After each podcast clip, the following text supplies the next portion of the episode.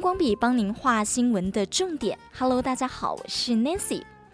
好，上一集呢，我们跟大家聊到了，就是美国的这个再生医学的权威医师撰文提到了说呢，睡不好啊，小心容易衰老哦，加速的衰老。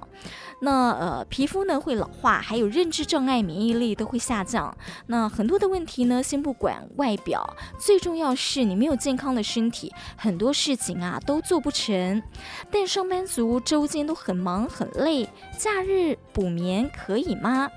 还有很多的工作其实需要轮班的，呃，轮到了大夜班怎么办呢？美丽又专业的许医师哦说，诶，其实还是有一些方法的。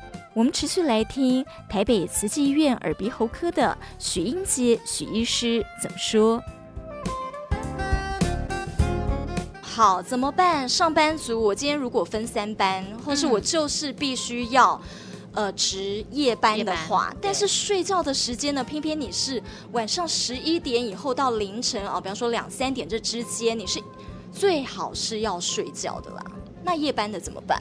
所以就会变成说，呃，如果你是固定上夜班的，那当然我们睡眠的时间就会改变，我们就会变成是白天睡觉。嗯、那对于这种比较固定模式的病人是比较没有关系的。哦，但是如果你是突然偶尔大熬夜，哦，那呃，这可能这一周在赶。我们在讲赶这个专案，都完全都没办法睡觉。好，正常人反应就会想说，那我周末来一个大补眠。好，所以有时候我们常常会周末一下就睡十个小时。嗯，好，但是大家应该有这个经验，一次睡很久，突然醒过来，觉得天啊，我人在哪？怎么这么累？恍如隔世的感觉，有有对不对？不知道身在哪里，就说哎会。会觉得怪怪的，对对对对对对，嗯、这就是我们说的越睡越累。好，所以像这种我们当我们要补这个睡眠债的时候，其实我们会比较建议采分段式的补眠。嗯，那什么叫分段式的补眠？大概就是说，我们会建议，就是说，诶，每天大概多睡一个小时，或是午睡三十分钟，来进行补眠的部分。嗯，那这有什么好处？第一个是身体可以得到休息，因为你比平常多睡了。嗯，那第二个是比较不会因为说，哦，我今天大补眠，哦，我白天睡了十个小时。那晚上就 睡不着，好，uh huh. 所以这补眠补错呢，可能会导致后面会有晚上睡不着、失眠的问题，你的生理时钟就很容易会打乱。好，那就我们新闻工作来讲，是其实也有那种就是呃正常班或者早班，嗯、还有夜班的。对，那呃，比方说好了，你这个月轮的是早班，你下个月轮正常班，你在下个月轮的是夜班啊，嗯、因为大家其实都要轮班，不可能让呃某。一个班都是呃某某一群人，他都只能轮夜班这样子哈，所以就顾到大家呢，各自也有一些呃家庭生活啦或等等之类的，是用轮流的。医师也是对不对？你们要怎么样来调整呢？好，就是我们大概最长的就是晚上，因为值班，所以晚上有时候大半夜会被病人。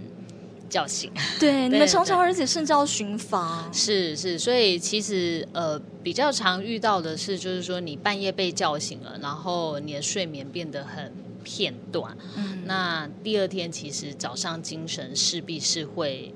不太好，嗯，对，所以其实，在这种状况下的话，第二天，呃，如果你也是这样子的工作类型的，其实第二天有时候会建议可以安排一下工作的内容哦，因为睡不好，隔天第一个专注力跟反应力都会变得稍微差一点点，哦，所以这个时候当然就很不适合做一些要急速反应的高压的，或者是说我们讲的开长途的车子这种需要专注力的活动，这样子。那当然，最简单的是大家可以换个工作。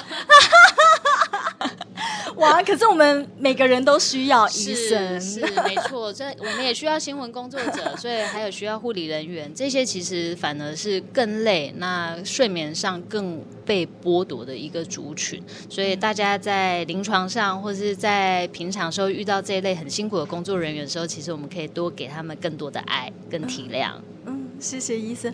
我每次来访问许医师啊，因为我上一次是就新闻专题来采访，这样看到您的精神状况都很好，而且是一大早，因为有些人一大早会先迷蒙一段时间，然后要喝了咖啡之后才稍微比较振奋一点。这样，对，就您真的精神状态看起来是非常好，所以您其实我早上喝过咖啡。相较之下，我就觉得我精神状况没真的没那么好。就说呃，所以医生您在调节压力，刚您提到了，还有就是说您的那个作息规律，还有运动，嗯，这些可以再大致跟我们分享吗？就是怎么可以一早就这么好？比方说你是早上几点就起来，然后有些人是有晨起的运动还是什么？晨起的运动这个我真的没有办法。对，但是呃，就是说。会尽量维持，就是说可以在十一点到十二点中间就就寝。Uh. 那我平常睡眠的时间就是呃，大概会睡到差不多大概六点半吧。Uh. 对对对。那所以当然就是说，我们讲睡觉的睡得好的一些秘诀。嗯。哦，那其实现在这个在这个时代，大家都常会讲。仪式感嘛，生活要有仪式感，对。但其实我们睡眠也是需要有一个仪式感。哦，那这睡眠仪式感就是我们称为的这个睡眠的卫生习惯。嗯。哦，所以后面我们会来跟大家分享一下一些怎么样可以睡得比较好，睡得比较稳定。哦，第一个就是我们讲的定时的睡觉。哦，我们最不好的就是乱睡。我今天累了哦，比如说现在十点，我就有点累了，马上躺下来睡，然后一睡还睡一两个小时，这样子就很容易会生理时钟大乱。哦，所以我们会比较建议大家可以为自己定一个定时的上床睡觉的时间，那每天要固定的时间起床。嗯，好。那第二点就是说这个睡觉的环境。嗯。那我不知道 Nancy，你睡觉的时候会开灯吗？我之前会，我后来呢，就是之前访问过你们，然后那个我在睡眠中心的时候，他们是灯是整个关起来，然后大概留一点点小灯这样，我发现那样子睡比较舒服。是对，所以这个睡眠的环境，第一个。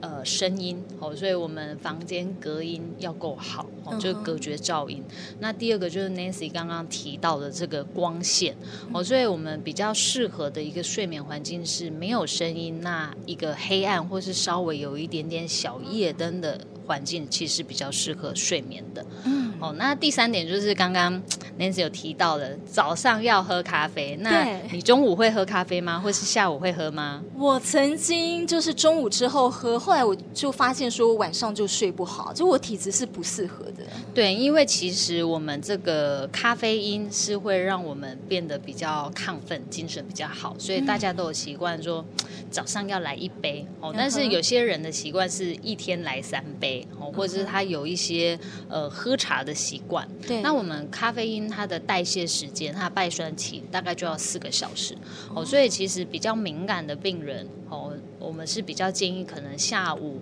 两点之后就尽量不要一些咖啡因的摄取。嗯。哦，那咖啡因在生活中其实很多，哦，包括咖啡啊、茶、嗯、那巧克力啊、可乐哦，这里面其实都有咖啡因，所以这是大家需要注意的。天呐，就有些人会去吃小火锅啦，或什么，就来喝个可乐或汽水这样子。是是，所以呃，这些其实都会影响到。没错，它会影响到你的睡眠的深度，哦，也会比较容易会让你精神好像很亢奋。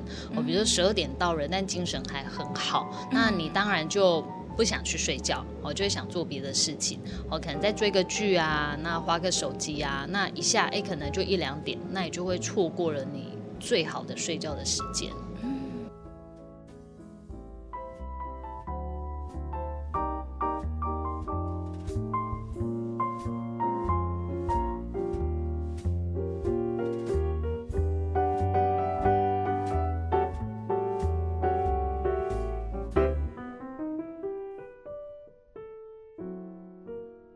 医师，我想请教一个，这算不算是特殊案例呀、啊？就我周遭有一个人呐、啊，他是一个很厉害，不管他在何时何地，他就是有有办法在那个地方，甚至坐在一个椅子上，然后呃身体都不动，睡着，然后睡很久，睡很熟。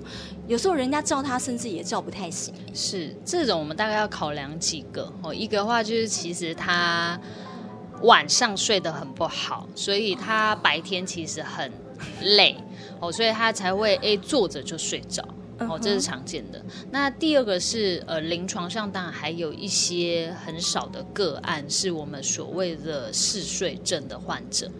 对，但嗜睡症患者通常都是哎，他可能哎现在跟你讲话好好的，突然嘣一声，整个倒下去。哦，那那这个就真的是需要做所谓的睡眠检查，确定说他是不是嗜睡症的患者。哦，那也有。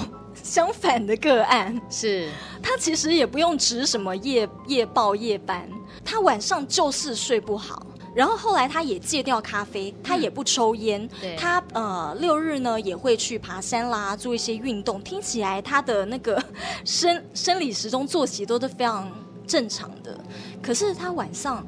就是常常睡不好，不知道为什么，就是很浅眠的患者。对对对，所以呃，我们刚刚才会讲到，其实每个人的体质是不太一样的。所以像 Nancy 提到像这种个案，就是说，哎，他已经排除掉，就是说会影响睡眠的原因，也排除掉所谓睡眠的疾病。嗯、那这真的就是比较偏体质的关系。嗯、那这一类的患者就会建议可以从，就是我们讲的，就是说睡眠的习惯，嗯、或者是。只是说，哎、欸，我们有一些食物是可以稍微促进睡眠的，嗯、哦，那来辅助它这样子。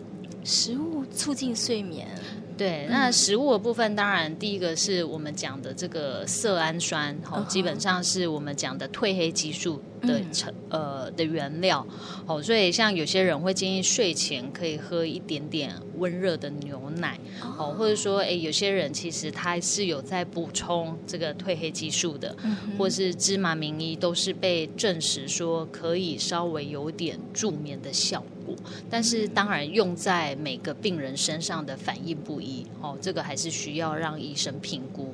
嗯。我、哦、最后再请教两个哦，是其中只有一个，您刚刚讲到就是说睡前，哎，也许可以喝一些温热的牛奶这样子。嗯、我曾经有一次经验是，哦，我喝那种呃日本的一种那种叫什么酒，它是只有百分之呃个位数哦，百分百分之三啊，百分之五啊，很低的，很低的那种呃酒精的饮料是这样喝，我喝没有喝完，才大概喝三分之一罐而已。那天睡超好的耶，那你有半夜醒来吗？那一次，我我通常平常呃，比方说上厕所，我就半夜习惯上厕所这样，对，对，然后醒来就会被打断这样。那一次至少大概睡到早上四四五点吧，都没醒来。OK，好，就是说睡前喝小酒，其实也是呃。呃，蛮多人会有的一个习惯，呃，uh. 那而且前几年也有在提说，睡前可以来一杯红酒，有促进身体健康嘛？Uh huh. 对，那那睡前喝小酒，就是说，第一个是它当然会让你。昏昏的，很放松，所以第一个是他会非常快的入睡，所以你大概不会有说什么，哎，喝了酒之后反而都睡不着，不会，你很快就睡着了。嗯，但是呢，很容易会醒，因为酒精会让我们的深睡期减少，所以我们常常睡前，比如说我聚餐喝酒之后的结果，就是回家嘣。嗯倒了就睡了，uh huh. 但是很早醒来，醒来去上厕所，这才是最常见的一个状况。Uh huh. 那第二个是哪一类的人，我们不建议睡前喝酒，uh. 就是我们提到的呼吸中止症的患者，uh. 因为酒精会让这个肌肉的张力变得更松，uh. 那更松就呼吸道就更塌，uh. 所以睡眠呼吸中止症的患者，其实睡前是完全不建议饮酒的，因为这会让你原有缺氧的情形变得更厉害。嗯，呃徐医师在您的第一线诊间呢，是有越来越多睡眠呼吸中止症，然后越来越多失眠问题吗？呃，失眠问题的患者比较少，会一开始到我们的诊间。嗯、哦，虽然失眠的患者，然后他大概定义大概是，呃，他会需要很久的时间才睡着，嗯、有时候他可能在床上会躺大概一点五个小时到两个小时都睡不着。嗯、对，所以这一类的患者，其实他们一开始会先去所谓身心科的门诊。嗯哦，看这个失眠的问题。嗯、那当然，我们临床上会发现，有些患者其实他是有呼吸中止症，嗯、又有睡又有失眠的问题。哦、嗯，所以一个人身上确实是有可能有两种睡眠障碍的。嗯嗯哼哼，好，谢谢。那最后您有没有特别哦，觉得需要呃叮咛大家，或是您觉得呃哪些地方其实大家特别不会去注意到，您特别想要跟大家提醒？是，好，那就是说我们大家就是说都会想说，想要让自己的身体健康嘛，对，毕竟我们现在就是。老年化社会，每一个人希望的都是说，哎、嗯，我变老的时候，但是依旧身体很健康，对，好，那可以做很多事情，嗯、这样才算是一个就是很幸福又很健康的老人。嗯、所以大家都会想要知道，就是这个健康的撇步。哦，那从我们看诊的经验上呢，呃，给大家两个建议。哦、嗯，一个呢是睡觉治百病。好，睡得好呢，身体很多状况都会消失。那第二个呢是减重治百病。哦，对，其实体重呢维持在一个呃合理的范围内呢，嗯、也可以避免很多内科的问题，哦，包括我们讲的高血压、心血管的疾病。那体重也跟睡眠之间是互相有关联的哦，所以大家想要活得健康，第一个顾好健康。顾好体重，我想大家应该都可以一起当一个健康的老人。嗯，所以睡眠跟呃减重呃是健康很重要的两大主因，这样子。对。那呃体重的部分，如果今天我们没有来健检，我如何知道我的体重就是控制在一个健康范围内？是。那第一个当然就是我们可以利用 BMI 嘛，然后、uh. 就是身高跟体重来计算，嗯、算出我们的 BMI。嗯。那呃以呃，亚洲人来说的话，基本上啊，BMI 大概是其实大于二十六，就算是体重有过重。Uh. 但是呢，大家可以不用抓这么严格。我建议大家可以一开始先抓三十，我尽量把你的 BMI 控制在 BMI 三十以下。Uh. 那另外一个的话就是说，呃，运动，就是说有时候我们就是发现自己体重好像有点节节高升的时候，嗯，那这时候怎么办？第一个是我们可以先。从运动开始，嗯哼、uh，huh. 好，那最简单，我每次在门诊建议大家就是说，我们先从一天走一万步开始。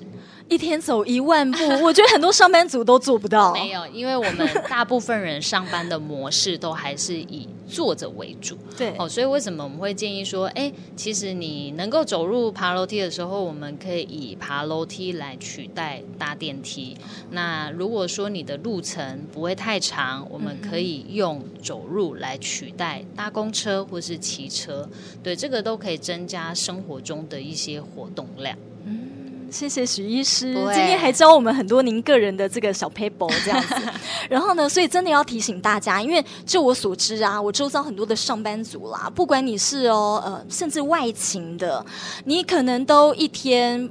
不到呃一万步这样子，大概几千步。我觉得一般人上班族的活动量大概一天五千步，差不多。对对对对对。嗯，但是现在其实我们的那个智慧型手机，它都有一个健康的这种 app 啦，或者是相关的这种对，所以其实都可以计算到你每天的那个走路的步数。对，嗯，非常的方便。然后还有呢，好，呃，医师讲到就说，好，现在人活得久，但是我们还要活得好，因为。呃，健康很重要。那天我还在跟同事聊到，就说，哇，哎，我们这样算算呢，因为现在哈，呃，少子化，然后呢，呃，政府都鼓励大家说呢，最好啦，就是六十五岁以上再来退休，不要提早退休，或者是呃，要活就要动，这样，所以能工作也是一种福气。那你要能够健康工作，跟你。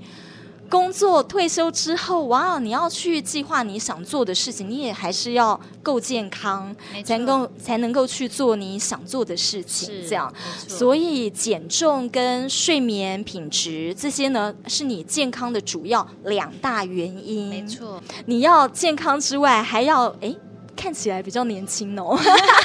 我觉得这个是很多很多人呃也会 care 的啦，活得健康跟呃。我们说看起来漂亮，看起来年轻，大概我想，呃，应该是大家心目中最想要的，呃，两个目标。那我们可以一起努力，这样子。对，谢谢谢谢许医师，好，谢谢 Nancy，谢谢，谢谢全球的听众，谢谢大家。